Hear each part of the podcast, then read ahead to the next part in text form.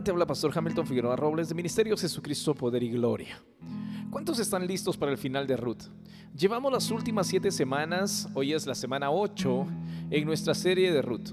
Y hoy vamos a ver la escena final de este libro y es una escena maravillosa porque es una escena donde la situación de Ruth y de Noemí pareciera revertirse. Pareciera dar la vuelta donde pasaron ellas de devastación a bendición, de restauración y sobre todo redención. Hemos visto un camino difícil y saben, cuando nosotros escuchamos estas palabras, por lo menos yo, no sé ustedes, yo escucho en ellas restauración, escucho bendición, redención. A veces tú y yo en nuestras propias vidas podemos llegar a dudar con creer o nos puede llegar a costar eh, creer la realidad de, de esto, de devastación a bendición de desesperación a restauración. A veces nos puede costar creer esto en nuestras propias vidas, porque cuando tú y yo estamos en medio de una prueba, es difícil creer que Dios quiere restaurar nuestras vidas. Estamos en medio de la prueba, nos sentimos ahogados y nos comenzamos a preguntar, ¿será que Dios puede restaurar mi vida y lo que yo he perdido? Cuando estamos a, a media prueba, nos preguntamos, ¿será que Dios de verdad puede hacer algo así de increíble? Y hay una tentación muy real pero muy real de que podamos llegar a creer que nuestras ruinas en particular son irreparables. Hay una tentación de llegar a creer que los años perdidos por nuestros pecados, ya sean nuestros propios pecados o los pecados de alguien más que afectaron nuestra vida, que los años perdidos son irremedibles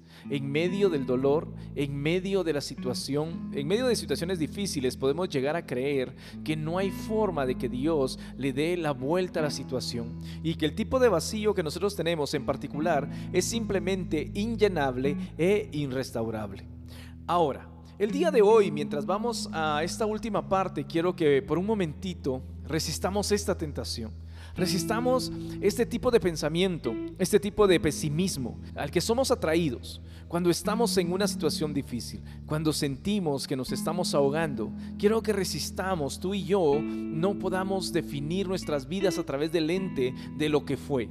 Comencemos a definir nuestras vidas a través del lente de lo que Cristo ha hecho por nosotros en la cruz del Calvario. Podemos dejar que nuestro pasado describa nuestras vidas, que nuestro pasado explique nuestras vidas, pero necesitamos quitar el poder de que nuestro pasado defina nuestras vidas. Y eso es lo que vamos a ver el día de hoy, porque yo creo con todo mi corazón que los seguidores de Jesús deberíamos de seguir aprendiendo, deberíamos de seguir creciendo en el conocimiento de que en las manos de Dios ni una sola gota de nuestras pruebas, ni una sola gota de nuestro dolor, ni una sola gota de nuestra aflicción es desperdiciada o pasa por gusto. ¿Sabes? Ninguna situación, ninguna es tan oscura que el amor y la misericordia de Dios no te puede encontrar en medio de ellas. Hoy llegamos al final de la historia de Ruth, capítulo 4, versículo 13. Miren lo que dice. Si me pueden acompañar ahí dice, vos ya terminó la negociación. Ya todos celebraron, ya todos lo bendijeron y ahora dice, vos pues tomó a Ruth y ella fue su mujer y se llegó a ella y Jehová le dio que concibiese y diese a luz un hijo.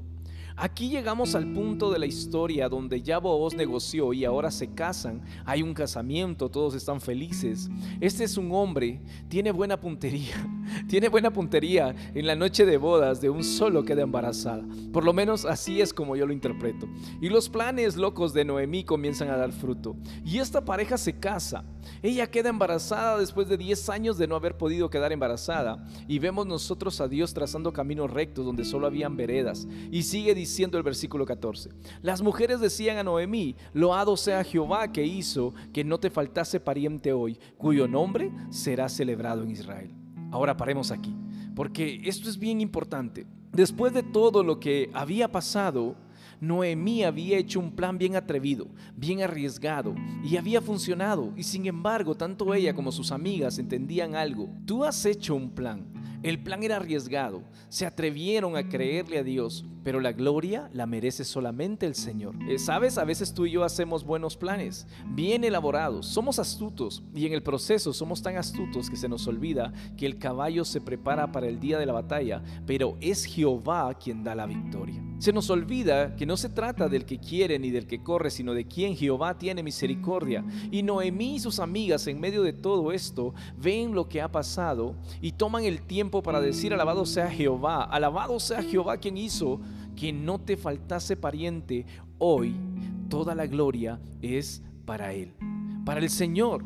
Tú hiciste tu parte, pero nada hubiera funcionado si Dios no hubiera decidido bendecirte. Y después siguen diciendo en el versículo 15, el cual será restaurador de tu alma y sustentará tu vejez, pues tu nuera que te ama lo ha dado a luz. Y ella es de más valor para ti que siete hijos. Ahora mire esto, a mí me parece curioso. ¿Por qué siete hijos? ¿Por qué no cinco? ¿Por qué no ocho? ¿Por qué tenían que ser siete hijos? El que sabe el número 7 en el tiempo del Antiguo Testamento representaba perfección, representaba una obra perfecta, algo completo. Y básicamente lo que estas mujeres le están diciendo a esta mujer que nadie se lo esperaba, esta mujer moabita ha resultado para ti más valiosa que una familia perfecta. Esta mujer que nadie se esperaba ha resultado más valiosa para ti. ¿Sabe? En una cultura como la judía patriarcal, y era una cultura racista, los judíos no se mezclaban con otros. A nadie se le hubiera ocurrido que una mujer moabita iba a valer más que siete hijos sanos que pudieran pasar el nombre de la familia a sus generaciones. Y sin embargo, Ruth lo hace, porque saben, uno de los temas más grandes de este libro y una de las más grandes verdades que vemos, no solo en este libro, sino a través de todas las escrituras, es que Dios, de una manera poderosa, de una manera redentiva, muchas veces escoge trabajar a través de la persona que menos esperamos. En las circunstancias menos apropiadas, vemos nosotros una y otra vez a Dios trabajar por medio del segundo hijo, no el primero. ¿No se han fijado de eso? Escoge a Jacob y no a Esaú. Escoge a Judá, no a Rubén. Escoge a Efraín, no a Manasés. Una y otra vez nos dice, todos ustedes esperarían que yo haga algo a través del fuerte, del poderoso. Y él dice, pero yo hago algo muchas veces a través del que menos esperan, a través del menos indicado. Vemos a Dios escoger trabajar a través del extranjero, no del hijo, a través de la prostituta y del publicano, no del fariseo. Vemos a Dios trabajar de tal manera que podemos todos decir aquel que se gloríe, gloríese en el Señor. Porque cuando vemos esto decimos tuvo que haber sido Dios. Entonces vos y Ruth se casan y es hermosa esta historia. Pero saben, no es lo mejor. Todavía no hemos llegado a lo mejor. Vos y Ruth se casan y después miren lo que pasa. Versículo 16. Y tomando Noemí el niño lo puso en su regazo y fue su haya, fue su cuidadora, fue su niñera. Saben, a mí me gustaría parar aquí. Si tan solo la Noemí de ahora, del capítulo 4, pudiera hablarle a la Noemí del capítulo 1, que estaba amargada, diciendo, no me digan Noemí, díganme Mara a la Noemí que estaba diciendo, Dios trató amargamente conmigo, a la Noemí que había dicho, saben, me fui llena y Jehová me trajo de regreso vacía. Si tan solo esta Noemí le pudiera hablar a la Noemí de hace tres capítulos, ¿qué le diría? ¿Saben qué le diría? Paciencia. Va a haber un momento en que lo vacío va a ser llenado. Va a haber un momento en que lo amargo va a ser endulzado. Va a haber un momento en que la muerte va a ser reemplazada por vida. Y saben, en medio de todo esto, vemos a Noemí cargando a su nieto, gozándose, siendo niñera para él, siendo cuidadora para él. De las cosas que más me impresionan es que Dios no echó a Noemí de su presencia. Cuando Noemí se amargó contra Dios y levantó su mano contra el cielo, porque verán, si ustedes leen en el versículo 1, Noemí entiende bien la soberanía de Dios y aún así sabiendo que Dios tenía el control, había decidido amargarse contra Dios, contra la vida y en medio de todo esto no la despreció. Eso es la gracia de Dios o no. Porque tú y yo a veces no la llevamos, que somos tan correctos, que a veces no nos permitimos hablar con otros de lo que realmente pasa en nuestro corazón y lo que realmente está pasando en nuestra vida. Hay algunos momentos que quisiéramos levantar la mano al cielo y decir, ¿qué pasó? Y esto es lo que nos enseña, es que aún cuando lo hacemos, cuando corremos a Dios, cuando corremos a nuestra comunidad de fe en medio de nuestro dolor, vamos a encontrar la mano poderosa de Dios dándonos la bienvenida, aun cuando nuestro corazón esté dolido y amargado. Versículo 17 dice, y le dieron nombre a las vecinas. Esto suena algo extraño. Yo no les permitiría a mis vecinas darle nombre a mis hijos. Pero bueno, le dieron nombre a las vecinas, diciendo, le ha nacido un hijo a Noemí. Ahora tiempo, ¿no le nació un hijo a Ruth? Fue Ruth la que hizo todo el trabajo difícil o no. Pero ¿saben qué es lo que está pasando aquí? Es que a pesar de que Ruth había hecho todo el trabajo, Noemí era la que llevaba el nombre de la familia. Y Noemí era la que se había amargado en su corazón. Y Noemí era la que había dicho, me fui llena y regresé vacía. Y entonces la escritura se toma el tiempo para hacernos ver y decir, aquella que estaba dolorida, Dios restauró y le nació un hijo a Noemí. Le nació un hijo a aquella que estaba en un mal lugar y la llenó de tal manera que todo lo que ella creía que se había perdido ahora se daba cuenta de lo que había encontrado. Y le ha nacido un hijo a Noemí y lo llamaron Obed. Esto significa adorador. Este es el padre de Isaí, padre de David. Saben, en este momento la historia nos permite hacer un zoom y nos aleja de la historia. Y podemos ver la historia un poquito más de lejos porque nos damos cuenta ahora cómo la historia del Evangelio en general se está desarrollando y gira a través de la obra de la mano invisible de Dios en la vida de una persona que pensábamos era inapropiada para hacerlo. Era una moabita llamada Ruth. El libro termina con una genealogía para nosotros hoy en día no es más que solo un listado de nombres que a veces no entendemos, pero sabe, una genealogía es un listado de nombres, un listado de vidas. Y es que este libro había comenzado con un listado de muertes y está terminando ahora con un listado de vidas.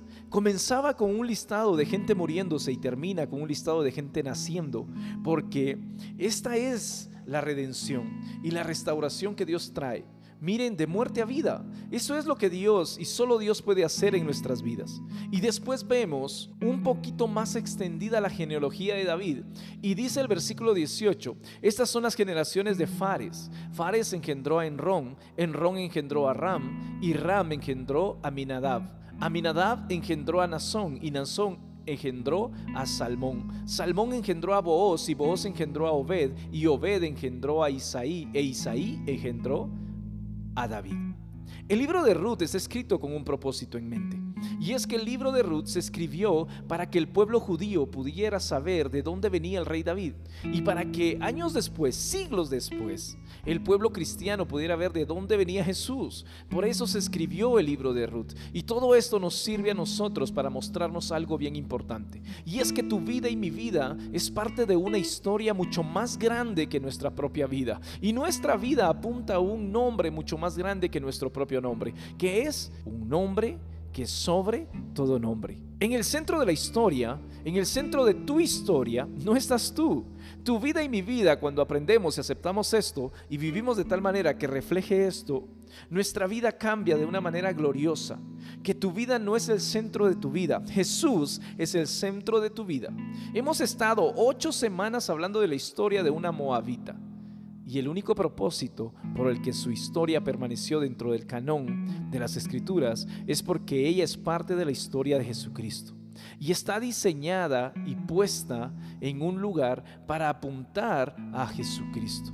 Y si tú y yo vivimos nuestra vida de tal manera que apunte a Jesucristo, tu historia y mi historia va a ser bien diferente. Y va a dar gloria al único que de verdad la merece. Porque sabes, quizás tú y yo nunca vamos a llegar a saber lo que Dios va a hacer a través de nosotros. O quiénes van a ser nuestros hijos. Cómo los va a levantar Dios. Quizás nunca sepamos lo que Dios tiene planeado para ellos. Pero si algo nos enseña la historia de Ruth, es que una persona ordinaria que hizo algo extraordinario pero ordinaria que a la larga es una historia de una cosecha, de un matrimonio, de un bebé. O sea, tú y yo tenemos historias parecidas, pero una historia que parecía ordinaria en las manos de Dios se convirtió en una historia extraordinaria. De eso se trata un poco el libro de Ruth. El hijo de ella va a ser el abuelo del mayor rey de Israel conocido como David. Y unas 14 generaciones después, si no me equivoco, el mayor rey que el universo ha conocido, Jesús, porque es de esa línea que eventualmente recibimos nosotros al Salvador. Y saben, si ustedes toman su Biblia, su concordancia y buscan Ruth, solo hay un lugar en todas las escrituras donde el nombre de Ruth es mencionado. Uno solo. Hay un solo lugar en todas las escrituras y ¿saben cuál es? Ese lugar es Mateo capítulo 1, la genealogía de Jesucristo. Y saben, es bien importante que ya que estamos leyendo el directorio de nombres judío, sigamos leyendo Mateo 1, porque en esta genealogía vemos nosotros que Mateo hace algo bien especial, y es que incluye a cinco mujeres, todas con pasados cuestionables. Ahora, esto no era común en una sociedad patriarcal donde el nombre venía por el hombre. Sin embargo, Mateo se toma el tiempo de incluir a cinco mujeres. Entre ellas hay prostitutas, hay adúlteras, hay asesinos. La línea genealógica, eso nos invita a decir, hey, ven, hay lugar para ti. Hay lugar para nosotros en medio de esta historia tan complicada. Mateo capítulo 1, versículo 1 al 3. Lo voy a leer rápido, lo voy a leer con seguridad, porque así se leen las genealogías y dice así. Libro de la genealogía de Jesucristo, hijo de David, hijo de Abraham. Abraham engendró a Isaac, Isaac a Jacob, y Jacob a Judá, y a sus hermanos. Y Judá engendró de Tamar a Fares y a Sara. Paremos aquí. ¿Saben quién es Tamar? Su historia está en Génesis 38. Era la nuera de Judá. Se había casado con uno de sus hijos. Él murió y Judá le dio a otro de sus hijos para que la redimiera. El hijo quería tener relaciones con ella, pero no quería tener hijos. Entonces Dios lo mata y Judá le promete que le va a dar a su hijo menor. Pasa el tiempo, el hijo menor crece, nunca se lo da y ella se disfraza de prostituta. Se va a un lugar, seduce a su suegro, se acuesta con él y queda embarazada de Judá. Esa es Tamar. Judá engendró de Tamar a Fares, Fares a Esrom y Esrom a Aram, Aram a Aminabad, Aminadab a Nazón y Nazón a Salmón. Salmón engendró de Raab a Boaz. Mire, aquí viene la segunda mujer. Raab vivía en Jericó. Su profesión, prostituta. Su don espiritual, mentir.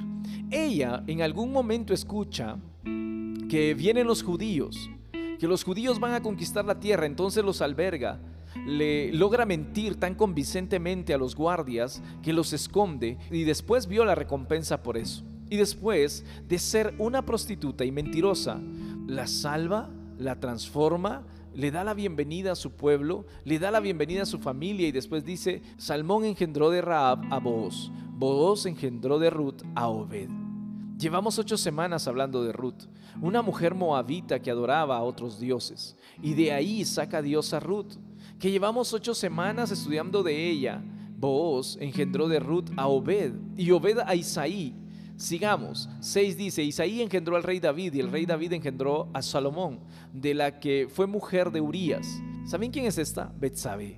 Segunda de Samuel capítulo 11, Betsabé era una mujer que yo no sé si esa era la costumbre o no, pero se salía a bañar desnuda al techo de su casa. Y un día está el rey y desde el techo de su palacio voltea a ver y ahí estaba esta mujer desnuda. Entonces le manda a llamar, él la embaraza y después de que la embaraza hace todo un espectáculo. Y cuando no lo logra, David manda a matar a su esposo.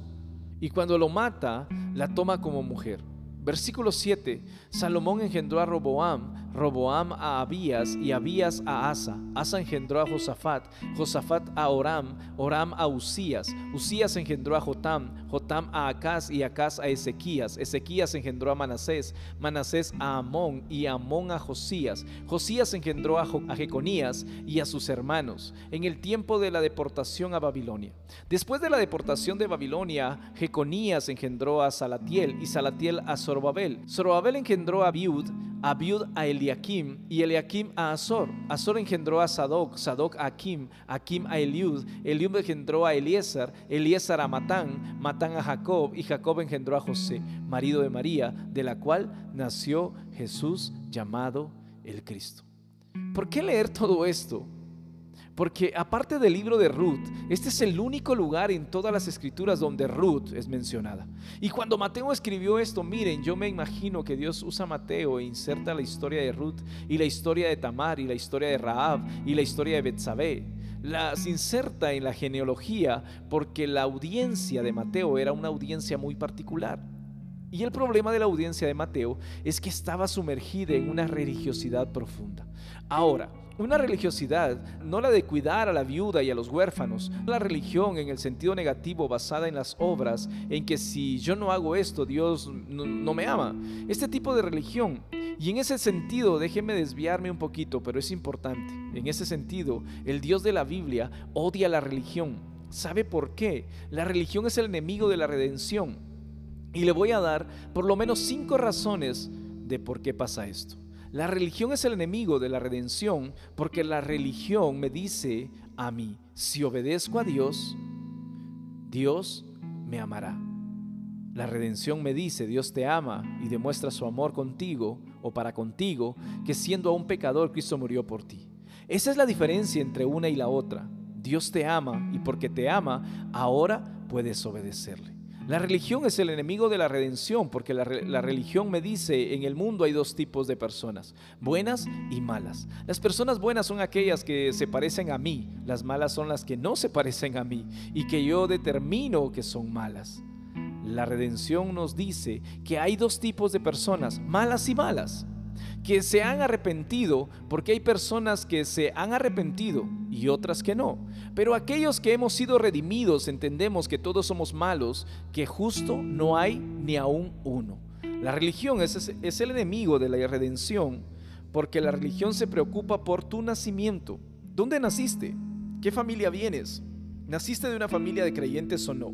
¿Fuiste a un colegio cristiano o no? ¿Fuiste a un retiro o no? ¿Cantaste Yo tengo un amigo que me ama? Nacer de, en una familia cristiana no es un problema si también amas a Jesús. De lo contrario, también te logras colar en la fila del infierno.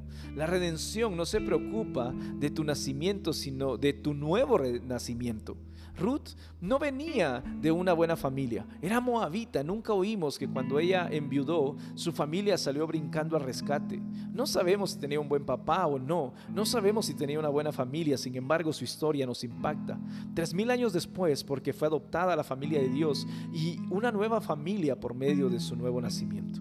La religión es el enemigo de la redención porque la religión me dice que todo se trata de lo que haces y no haces tienes que hacer esto y aquello, tienes que no hacer esto y aquello, aun cuando muchas de estas normas no están en la Biblia. A un religioso pregúntele qué es lo que no puedes hacer y dónde está en la Biblia. No, pues allí está. Seguro, ahí está. Pero no nos preocupemos de eso, te va a decir.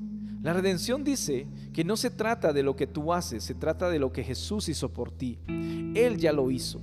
Él ya lo terminó. Ya no hay nada que tú y yo podamos hacer para redimirnos a nosotros mismos. Vemos esto en el libro de Ruth, ¿o no? Ella se acerca con vos. Tú tranquila, quédate aquí sentada que yo voy a hacer todo. Y vos habla con el pariente, hace el negocio, el trato, habla con los ancianos, regresa y le dice ya todo está hecho. Y se casa con su novia. Así es como Jesús lo hace. No, yo ya hice todo. Tú trabaja y sé fiel que yo voy a preparar moradas para ti y para mí. La religión es el enemigo de la redención porque la religión nunca nos lleva al gozo y jamás produce humildad en nosotros. ¿Saben qué hace la religión? La religión nos pone un set de normas que tenemos que cumplir, tan grande que si lo logramos cumplir nos vuelve orgullosos y nos hace ver a los demás de menos, como si yo fuera más que ellos porque los logré cumplir y si no los cumplo, lo más probable nos condena y nos quita el gozo porque no lo logramos cumplir. La redención nos da gozo, nos llena de gozo. ¿Saben por qué? La redención entiende, Dios me ama a pesar de todo lo que he hecho, a pesar de que no siempre logro serle fiel la redención entiende, Él permanece fiel aun cuando nosotros seamos infieles, porque Él no puede negarse a sí mismo. Mateo agarra la historia de estas cinco mujeres, cuatro de ellas con pasados complejos, de María. No sabemos mucho de su pasado, solo sabemos que seguramente todas la volteaban a ver diciendo, mira esa patojita, dice que el Espíritu Santo, pero bueno, no sé. Y Mateo agarra la historia de estas cinco mujeres y las, inserta en medio de la línea genealógica del Mesías, para que los religiosos de esa época y para los religiosos de nuestra época y para que tú y yo pudiéramos entender que Dios puede trabajar sin importar tu pecado, sin importar tu pasado, sin importar quién haya sido. Tú en las manos de Dios tienes un futuro y tienes una esperanza. Y Mateo inserta esto en la historia y se asegura que los religiosos la escuchen y que nosotros religiosos también la escuchemos porque necesitamos escucharla, porque necesitamos que penetre a lo más profundo de nuestra alma y entender que Dios quiere redimirnos simplemente porque nos ama. Si pudiéramos hablar con Noemí cuando todo esto comenzó y contarle todo lo que nosotros hoy sabemos de su propia vida y hacerle ver cómo cada retroceso en las manos de Dios se convierte en un escalón para la demostración de su gloria, creo que el corazón de Noemí cambiaría.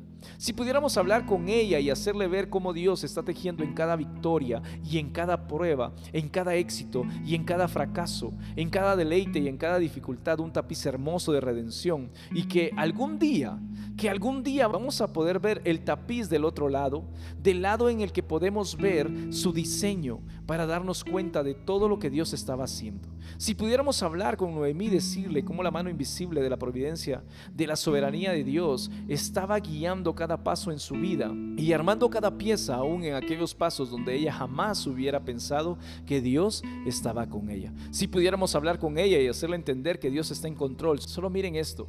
Jesús, el Cristo, de la línea de David, de la línea de Booz, esposo de Ruth, no era de Noemí. Si pudiéramos nosotros, ¿y sabe por qué digo esto?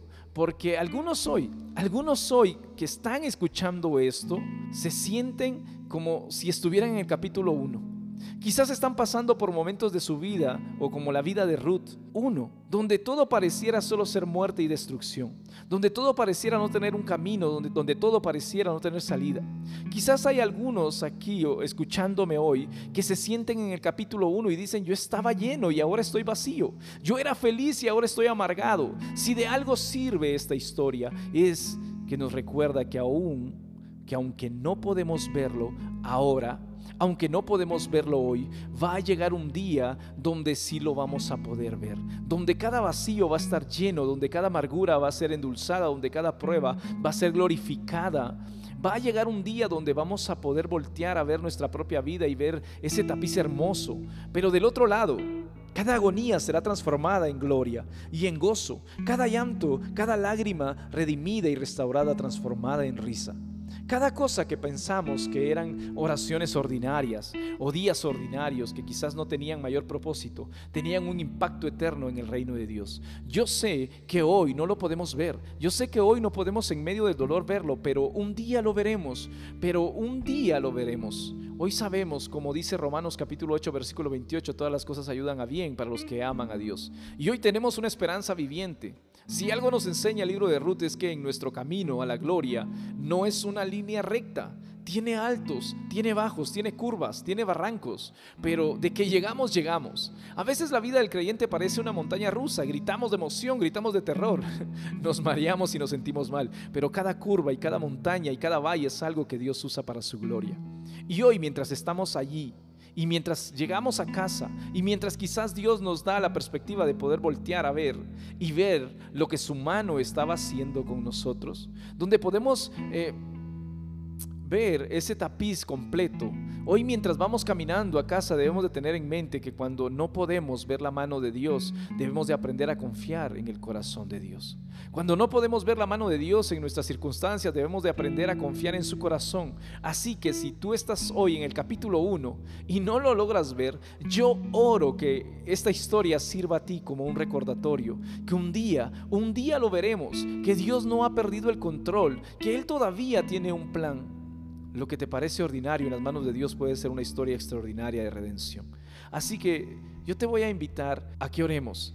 Pero, sabes, si tú viniste o si tú hoy te encuentras en el capítulo 1, si tú tienes situaciones en tu vida donde ahorita es negro, mientras los demás responden que es blanco, levanta tu mano. Queremos orar por ti. Queremos orar que el Señor te fortalezca en medio de una situación difícil y te permita aprender a confiar en su corazón cuando no entiendes lo que Él está haciendo con sus manos. Padre, en el nombre de Jesús, sabemos, Señor, que hay tiempos difíciles, sabemos que hay momentos difíciles en la vida, Señor, mi Dios bendito. Ayúdanos, Señor, a poder entender que hay una historia, que hay un plan y que solamente estamos ahorita, Señor, en un pequeño fragmento, Señor, mi Dios bendito, de todo, toda la historia, de todo el plan que tú tienes para nosotros. Abre nuestros ojos espirituales para que podamos conocer, Señor, el plan que tú tienes para nosotros, mi Dios bendito.